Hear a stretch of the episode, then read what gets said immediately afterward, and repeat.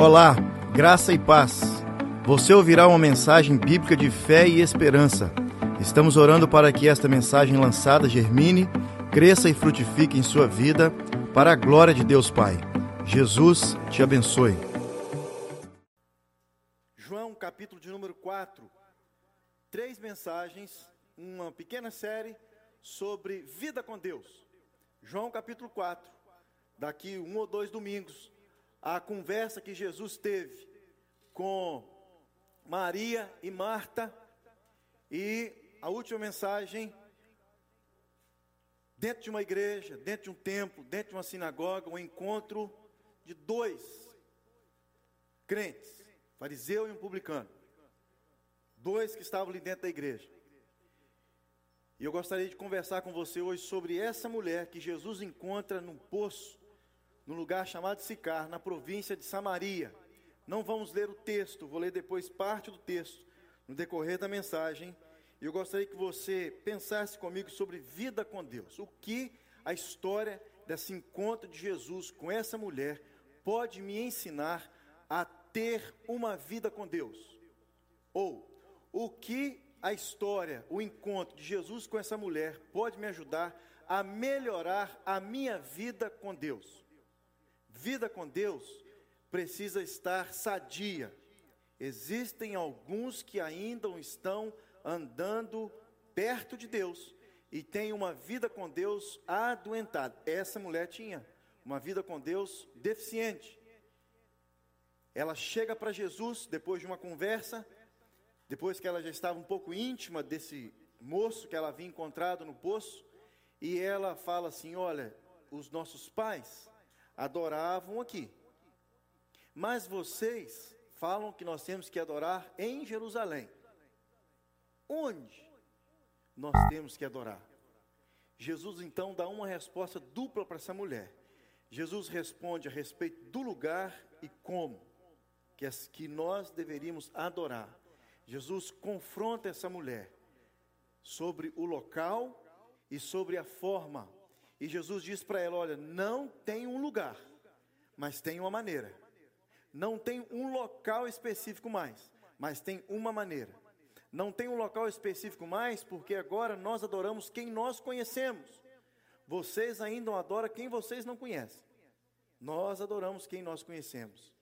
E essa adoração agora é em espírito e em verdade. Esse é isso que nós vamos conversar hoje um pouquinho. A história você conhece é uma história atípica, porque judeus não se davam com os samaritanos, e muito menos um judeu não conversava com os samaritanos. A mulher, ela tenta explicar isso para Jesus quando Jesus começou a conversa. Ela tenta explicar para Jesus. Não sei se você já ouviu, o judeu orava de uma forma diferente da nossa. Ele orava agradecendo a Deus, falando assim: Deus, muito obrigado porque eu não nasci mulher, não, eh, o motivo contextual ali da época, não nasci cachorro, não sei o motivo, talvez gostava de gato, e não nasci samaritano. Samaria era uma região onde eles haviam distorcido a pessoa de Deus, o encontro com Deus e o relacionamento com Deus. Então o judeu, ele odiava o samaritano porque o samaritano não tinha medo de cultuar quem ele quisesse. Eles abriram mesmo ali a, a porta da adoração, do entendimento de Deus, de quem é Deus, e eles estavam fazendo o que eles bem queriam.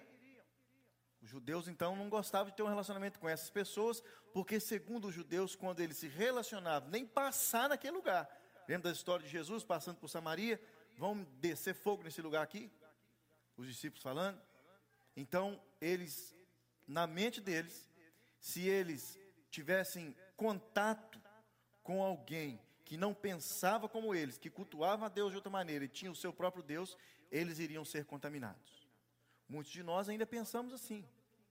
Se nós fizermos amizade com um, um mundano, nós vamos ser contaminados. Na verdade, nós deveríamos pensar o contrário. Eu tenho que fazer um contato com o que não é cristão ainda para que eu possa influenciá-lo e não ele me influenciar. Pense nisso. Então, vida com Deus, relacionamento sadio ou relacionamento doentio? Se o meu relacionamento com Deus for um relacionamento enfermo, terei dificuldade de me relacionar com as outras pessoas e comigo mesmo. Repito para você: se o meu relacionamento com Deus for um relacionamento que está enfermo, eu terei dificuldade de me relacionar com pessoas e comigo mesmo. De vez em quando nós temos que nos relacionar conosco mesmo. Você precisa saber quem você é. Nós nos pegamos nos relacionando conosco mesmo e às vezes nós ficamos espantados. Será que isso sou eu mesmo? Não é possível. Vida com Deus é uma graça que muitos cristãos ainda não entenderam. Vida com Deus é querer desfrutar de Deus. Então, nessas três histórias, essa pequena série de mensagens dessa mulher samaritana, do encontro de Jesus com Maria e Marta na casa dela, na casa dela, e com esses dois personagens que um estava fazendo oração contrário do outro, está vendo, Senhor, lá atrás, está vendo lá na frente, eles oram assim, assim. Como que esse relacionamento dessas três, dessas, dessas três histórias tem a ver com desfrutar com Deus? Já resumo tudo que nós vamos conversar nesses dias. O nosso principal objetivo é querer desfrutar de Deus. Todas as vezes que nós oramos, nós temos que ter isso em mente. Eu quero desfrutar de um relacionamento com Deus. Eu quero desfrutar da intimidade com Deus. Eu quero conhecer Deus para que eu possa desfrutar de um encontro com Ele. Quando nós pensamos assim, a vida se torna mais parecida com a vida de Cristo Jesus. Quantas vezes nós pegamos Jesus querendo, ansiando ter um relacionamento com Deus? Não é verdade?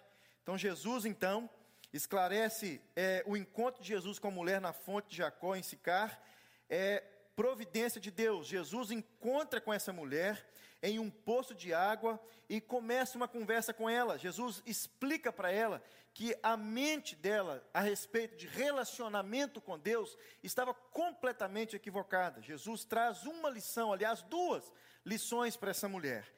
Jesus então encontra com ela e ele desconstrói a ideia, a teologia de lugar dessa mulher. Ela diz: os nossos pais adoravam aqui, ou seja, tudo que ela sabia a respeito de relacionamento com Deus, todos os seus questionamentos, era fruto de ideias das pessoas, ideias dos outros, não dela mesmo com Deus. Ela falou: os nossos pais falaram, os nossos pais disseram, os nossos, e o meu? Jesus vem e fala com ela assim: olha, vocês adoram quem vocês não conhecem. Nós adoramos quem nós conhecemos. Então Jesus desconstrói a teologia do lugar e diz que não há um lugar específico para o relacionamento com Deus. E Jesus vem então e demonstra para ela de assim, de extra, é, é, é, a mais na conversa. Jesus diz que é, não existe um lugar, mas tem um como. Como nós devemos nos relacionar com Deus. Teologia do como, teologia do é, da maneira, o relacionamento com Deus em espírito e em verdade, diz Jesus. Ou seja, na raiz da palavra, emoção e sinceridade de mente, sinceridade de coração. Jesus vem e fala com ela assim: olha, não tem um lugar, mas tem um como. E esse como é em espírito e em verdade. Ou seja, precisa ser um encontro, um desejo sincero e um desejo emocionante. Sincero e emocionante. Porque todo encontro com Deus é um encontro emocionante. Assim como você encontra com um agente de imigração quando chega em Toronto pela primeira vez. Emocionante, não é? Emocionante. Treme as pernas, a boca seca, não é? Da mesma forma, os meninos aí, ó, quando você, o menino, o menino, vai pedir o pai da moça para namorar, é um, um encontro emocionante.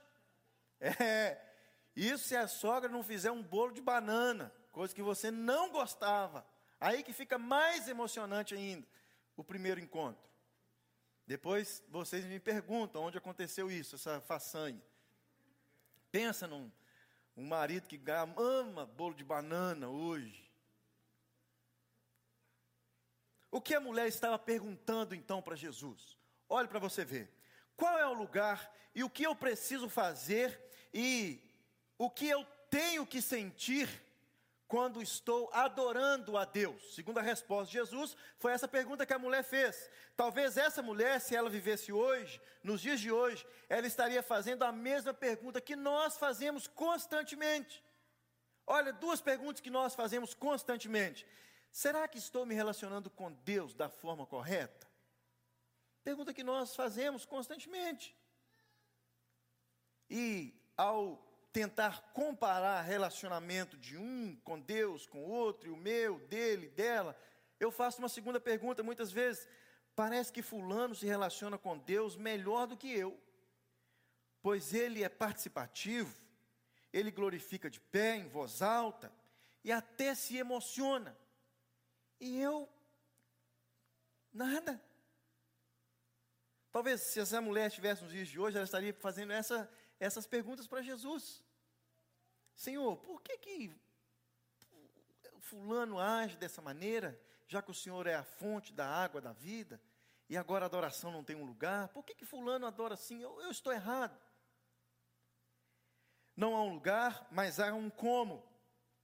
Pode ser em qualquer lugar, mas não pode ser de qualquer jeito. A mulher samaritana faz uma pergunta baseada no relacionamento de seus pais. Nós, muitas vezes, também fazemos perguntas baseadas no relacionamento de, de, de outras pessoas com Deus. E eu gostaria que você pensasse comigo num parênteses aqui agora. Esquece um pouquinho a história da mulher, vamos entrar num parênteses aqui, dentro de um, um, um outro contexto, para a gente voltar depois na história dessa mulher. Você precisa me ajudar a responder uma pergunta: Quem é o nosso Senhor? Se nós respondermos essa pergunta, quem é o nosso Senhor? Nós iremos ter um relacionamento com esse Senhor de forma mais correta, mais pessoal. Quem é o nosso Senhor? Como Pai, quem é o nosso Senhor? Só uma definição do dicionário Aurélio sobre Senhor. Senhor é um proprietário. Senhor é aquele que possui alguma coisa. Senhor é o dono de alguma coisa. Então, quem é que nos possui? Quem é o nosso dono? Culto das 5h30 com os pais que trazem os filhos na escola dominical, eu descrevi algumas perguntas. Quem é o meu dono? Meu marido é o dono? A minha esposa é o dono? Se você faz, depois, se você quer fazer tudo para agradar, ou um ou outro, ela é o seu dono o que nós precisamos pensar é: quem eu estou querendo agradar? Explico daqui a pouquinho. Os filhos são os nossos donos. Nós acordamos cedo e dormimos tarde simplesmente por causa dos nossos filhos.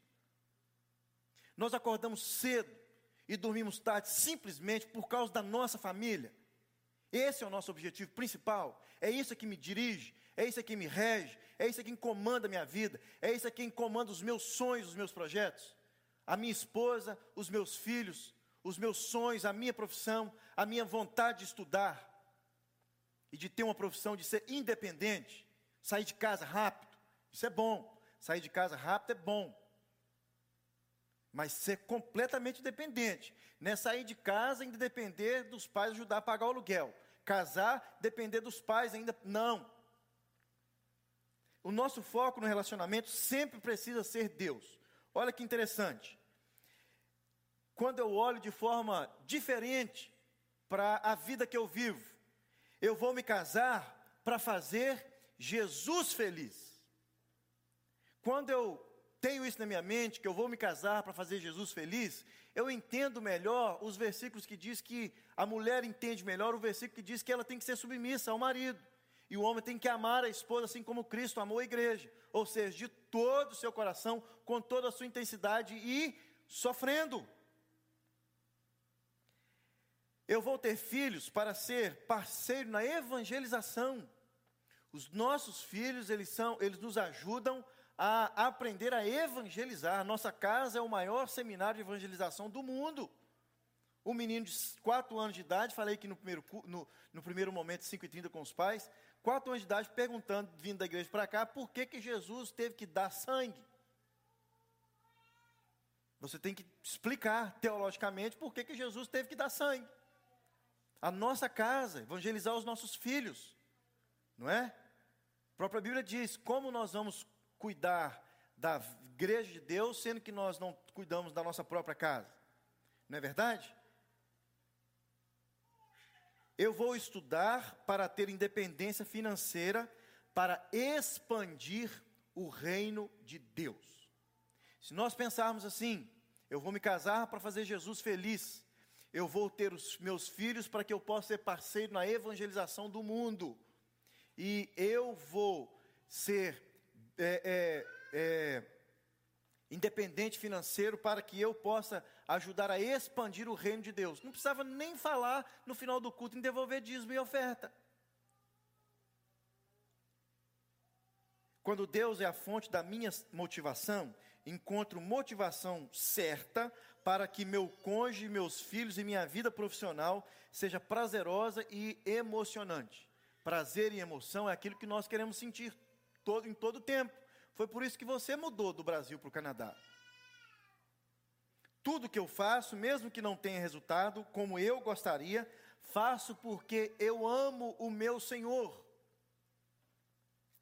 Jesus então encontra, agora voltando para fora do parênteses na história, Jesus encontra com uma mulher na fonte de Jacó que ficava em Sicar, na província de Samaria, e lhe instruiu, e a instruiu como se relacionar com Deus.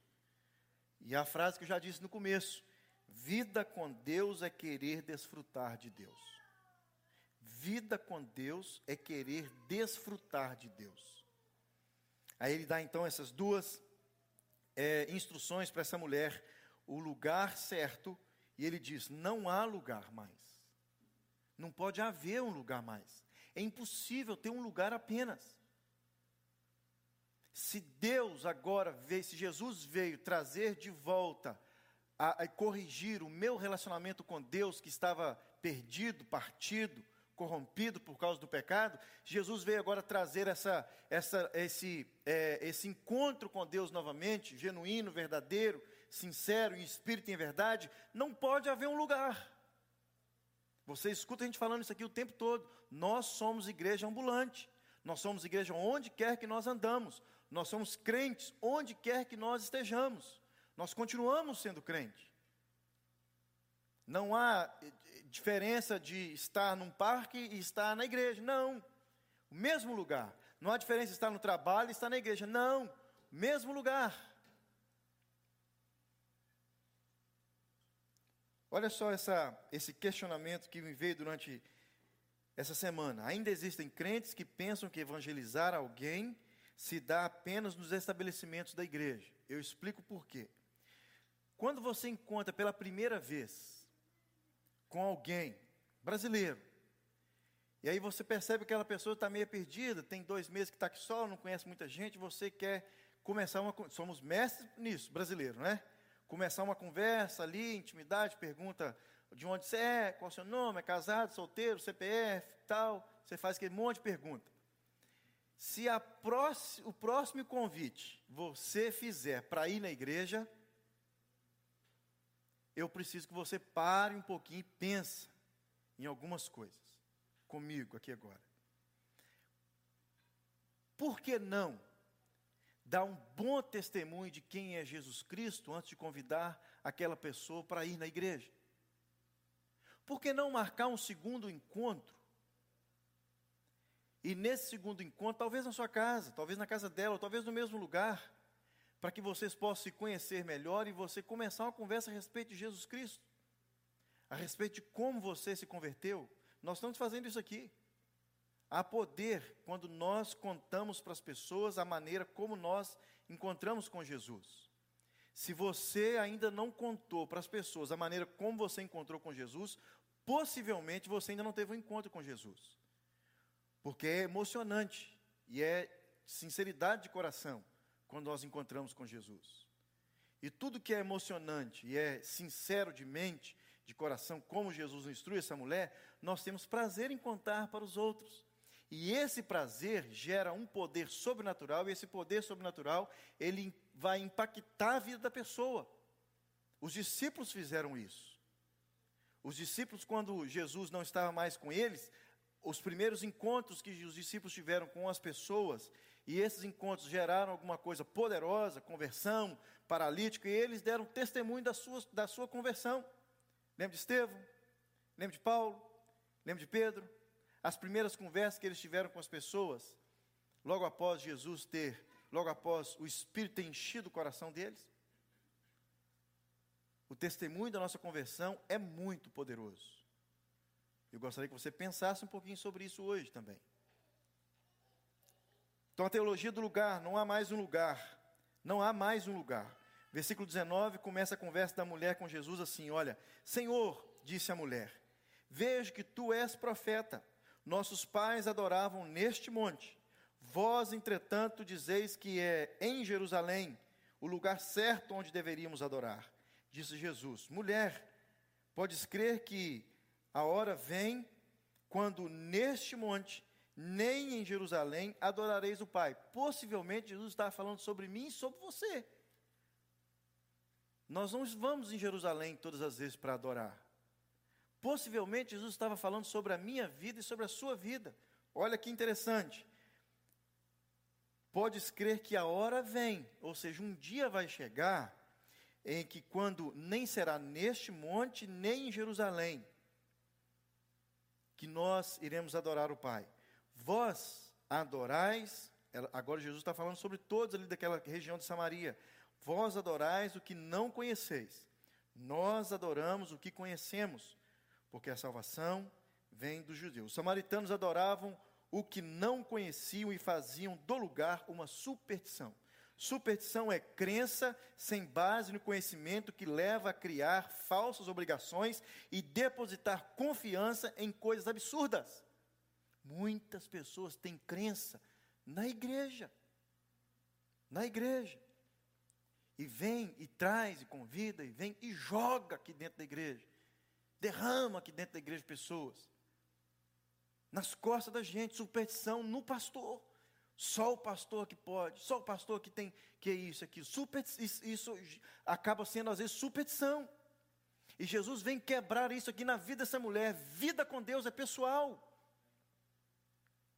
Nem neste monte, nem em Jerusalém adorareis o Pai. Possivelmente, Jesus estava falando, se referindo a nós hoje onde nós adoramos. Nós que amamos a Deus, nos relacionamos pessoalmente com Deus. Onde nós adoramos? Nós que tivemos o nosso relacionamento restaurado pelo poder da cruz. Onde nós adoramos? Nós que somos novas, nova criatura e desfrutamos de um relacionamento íntimo com o Senhor. Onde nós adoramos?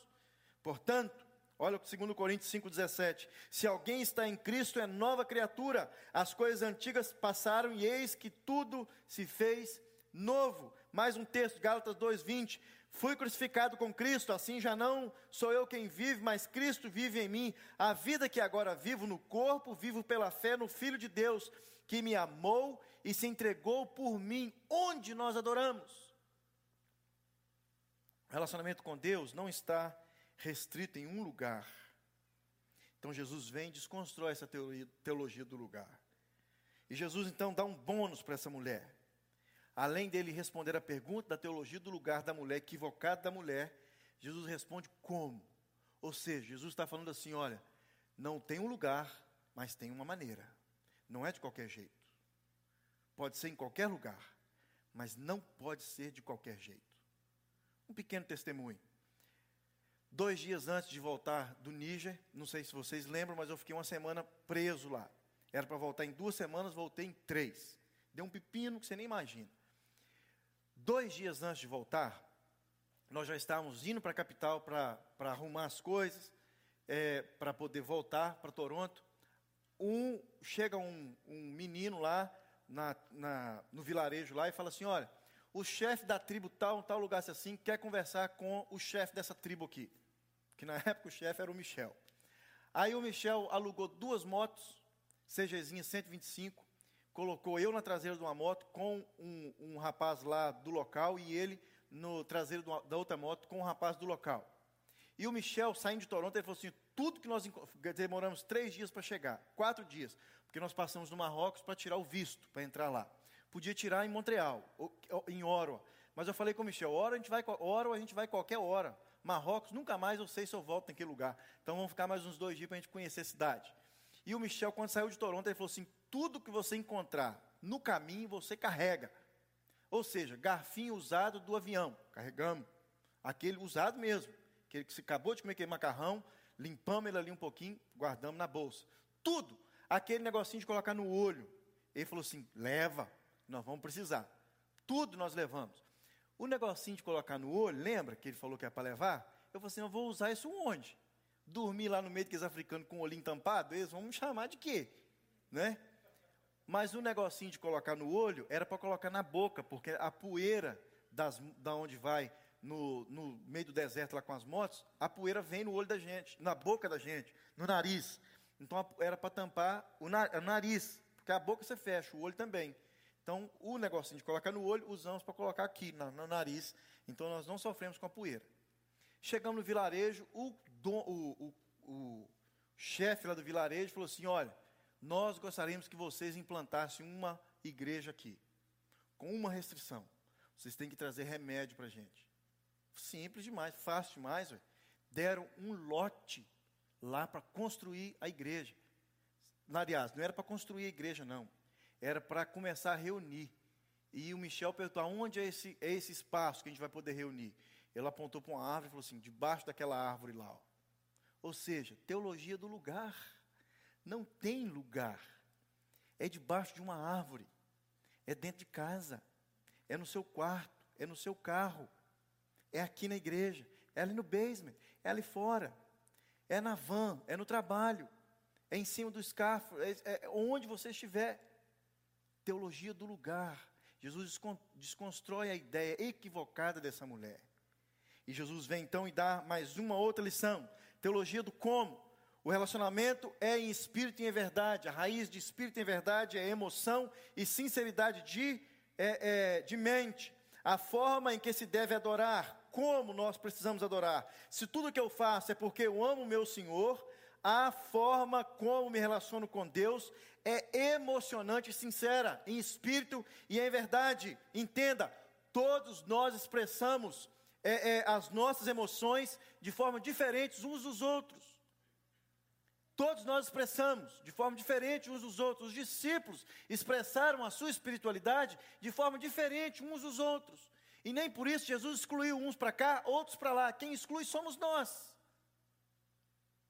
Então Jesus vem e fala assim: olha, a maneira que vocês precisam adorar é em espírito e em verdade. Eu sei que todos vocês são diferentes uns dos outros, mas lembre-se disso: em espírito e em verdade, com emoção e sinceridade de mente emoção expressamos de formas diferentes.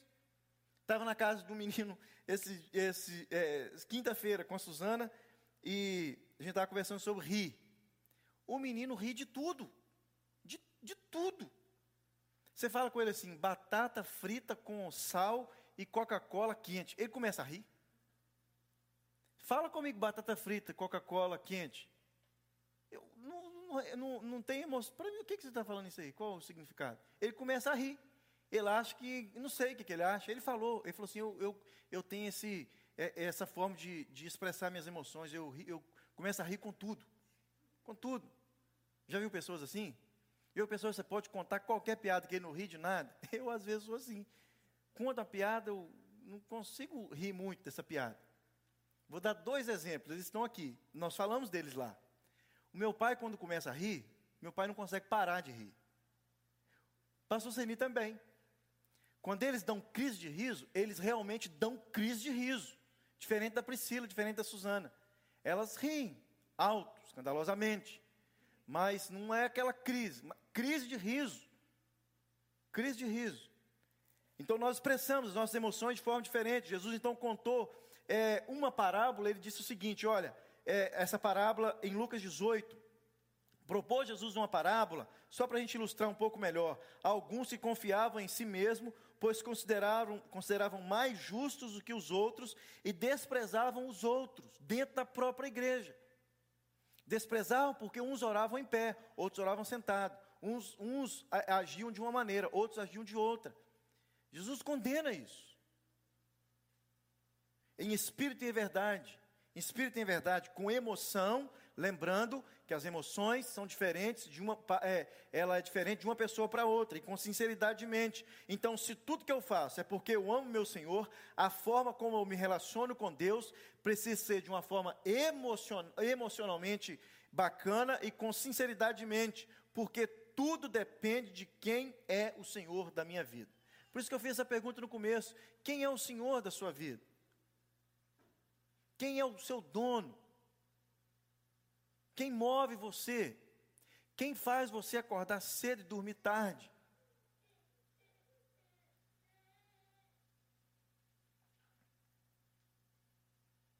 Jesus estava aconselhando uma mulher que tinha um pensamento de acordo com a espiritualidade de outras pessoas, e ele vem tentar, ele vem tentar, não, ele corrige a espiritualidade dessa mulher. Nossa adoração não se enquadra em um lugar, mas não é sem sentimento. Se o lugar é o ambiente onde eu consigo me relacionar afetivamente com Deus, se existe apenas um lugar onde eu consigo me relacionar com Deus de forma afetiva, com emoção e sinceridade de mente, alguma coisa está errada. Alguma coisa está errada. Vida com Deus é em todo tempo e em todo lugar. Todo encontro com Deus precisa ser emocionante e sincero, pois isso é o que glorifica a Deus. Então, o que, o que você define como sendo, mais uma pergunta para você: o que você define como sendo uma bênção? Já parou para prestar atenção nisso? O que define para você uma bênção. O que define para você bênção é simplesmente aquilo que Deus te dá. O que eu gostaria que você pensasse hoje sobre bênção é aquilo que Deus é para você. Se Deus parasse de te dar as coisas, nós ainda, se vivêssemos mais 50 anos, nós ainda glorificaríamos a Deus por tudo que Deus é. É isso que Jesus quer colocar na cabeça dessa mulher. Filha, não é a espiritualidade dos seus pais, agora é a sua espiritualidade.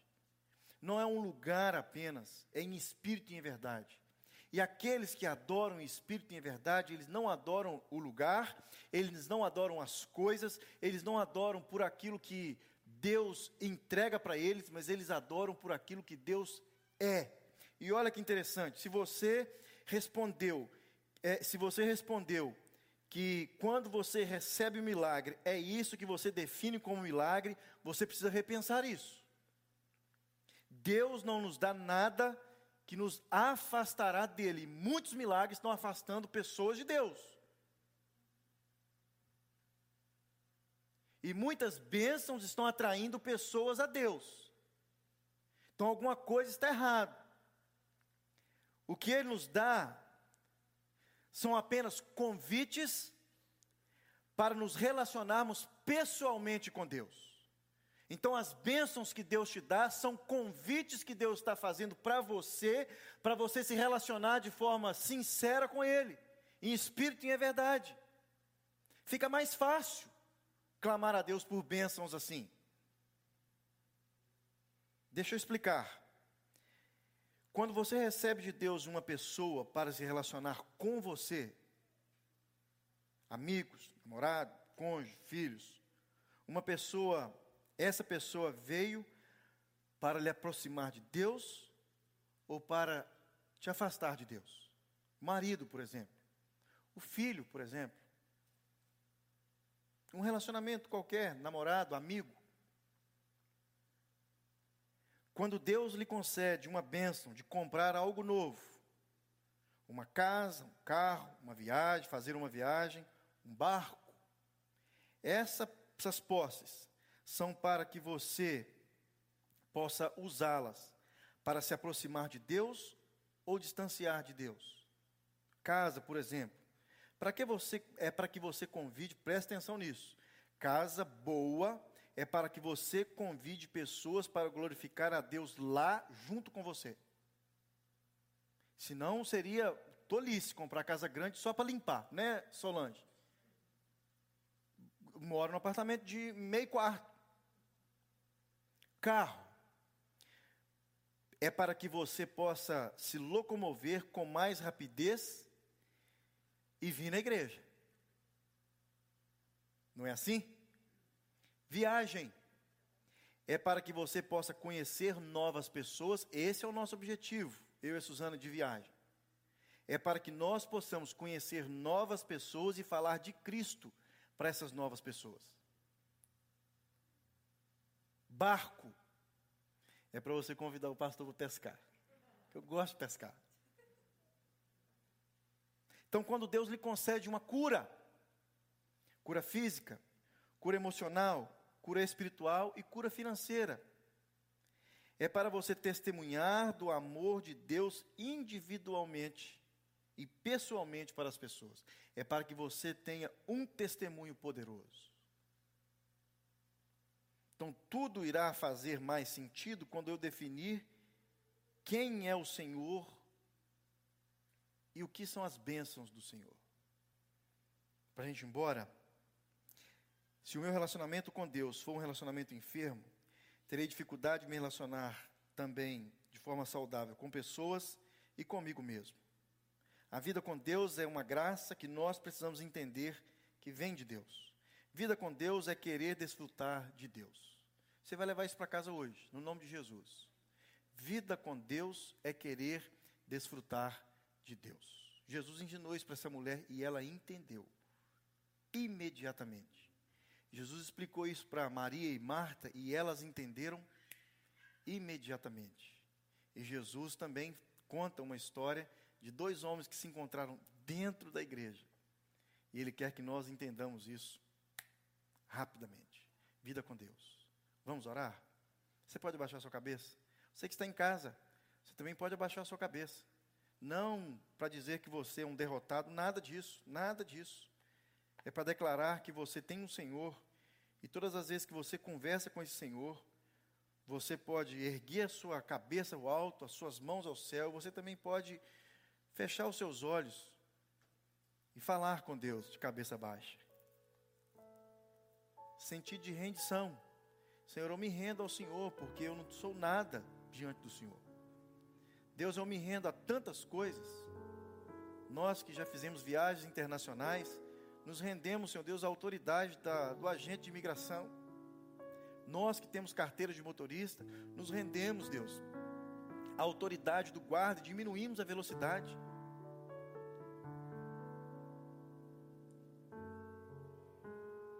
Oh Deus,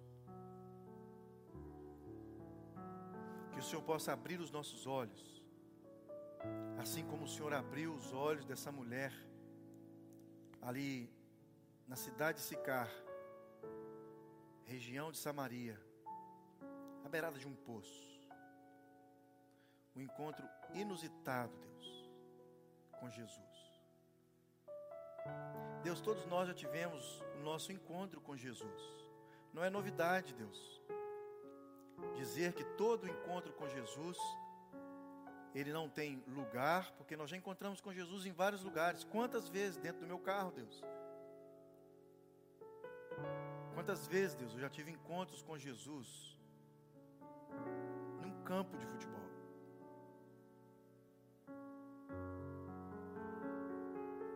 Deus, e todas as vezes que nós encontramos com Jesus, assim como essa mulher encontrou com Jesus, esse encontro, ele é em espírito e em verdade, porque ele surte efeito, resultado. Possamos entender isso, Deus. Vida com Deus não tem lugar, mas tem uma forma uma maneira, não é de qualquer jeito, é em qualquer lugar, mas não de qualquer forma. Que o Senhor nos ajude a entender aquilo que o Senhor está fazendo no nosso meio, que possamos aprender e viver uma vida mais parecida com Cristo Jesus. Abençoe os nossos pais, Deus, mais uma vez. Abençoe, Senhor Deus, os pais, Senhor Deus, da nossa igreja. Que eles possam realmente, Deus, ter uma vida, Senhor Deus, genuína com Deus. um encontro com Deus de verdade, todos os dias. Um encontro emocionante, Deus. E de sinceridade. Com sinceridade, Senhor Deus, no coração. Repreendemos todo espírito, Deus, de fariseu na vida dos nossos pais, Deus. Aqueles, Senhor Deus, que têm um relacionamento com o Senhor, Deus, e depois ficam olhando para aqueles que não têm um relacionamento com o Senhor, julgando uns aos outros. Tenha misericórdia, Deus. Que a nossa intimidade com o Senhor possa nos fazer parecer mais com Cristo Jesus. Nem Lázaro, desculpe, nem Zaqueu, o Senhor condenou. O Senhor não chamou Zaqueu, Senhor Deus, de nome algum, e nem jogou na cara de Zaqueu, Deus. Um judeu que fazia, Senhor Deus, do seu próprio povo um escárnio, cobrando impostos indevidos. Nos ajude a entender que não há um lugar, mas há uma maneira correta de nos relacionarmos com o Senhor. No nome de Jesus. Amém. Amém. Bom que você veio. Hoje o meu pescoço está até doendo aqui. Antes era reto assim, só olhando para aquela câmera. Agora já move um pouquinho. Vê o Lincoln com menos cabelo ali, vê ali do outro lado as meninas atrás, o Elcio fazendo um implante para o cabelo crescer mais. Vê o Gabriel com a cabeleira invejável. Bênção demais. Vê o Breno, né, Breno? Gente, o Breno, nessas férias, aliás, nem era férias ainda, né? O Breno quebrou o fêmur há uns 60 e poucos dias atrás. Não é? Fêmur. Sabe o que, é? De, sabe de quê? De bicicleta. Pensa num menino zangado na bicicleta. Hoje você fica falando que é, os nossos filhos são é, é, como é que é que falou que aquele dia, aquele cara, pregando aqui no sábado? Nutella. Vai lá conversar com o Hélio lá, a esposa, filho Nutella. Lá não tem nada de Nutella. Rachou a perna andando de bicicleta. Brincando, gente. Vamos ficar de pé? Bom mesmo que vocês vieram. Os dízimos são aqui, vocês sabem disso, e também na internet. Façam as suas inscrições sempre. As inscrições não são para a gente falar quem vem e quem não vem.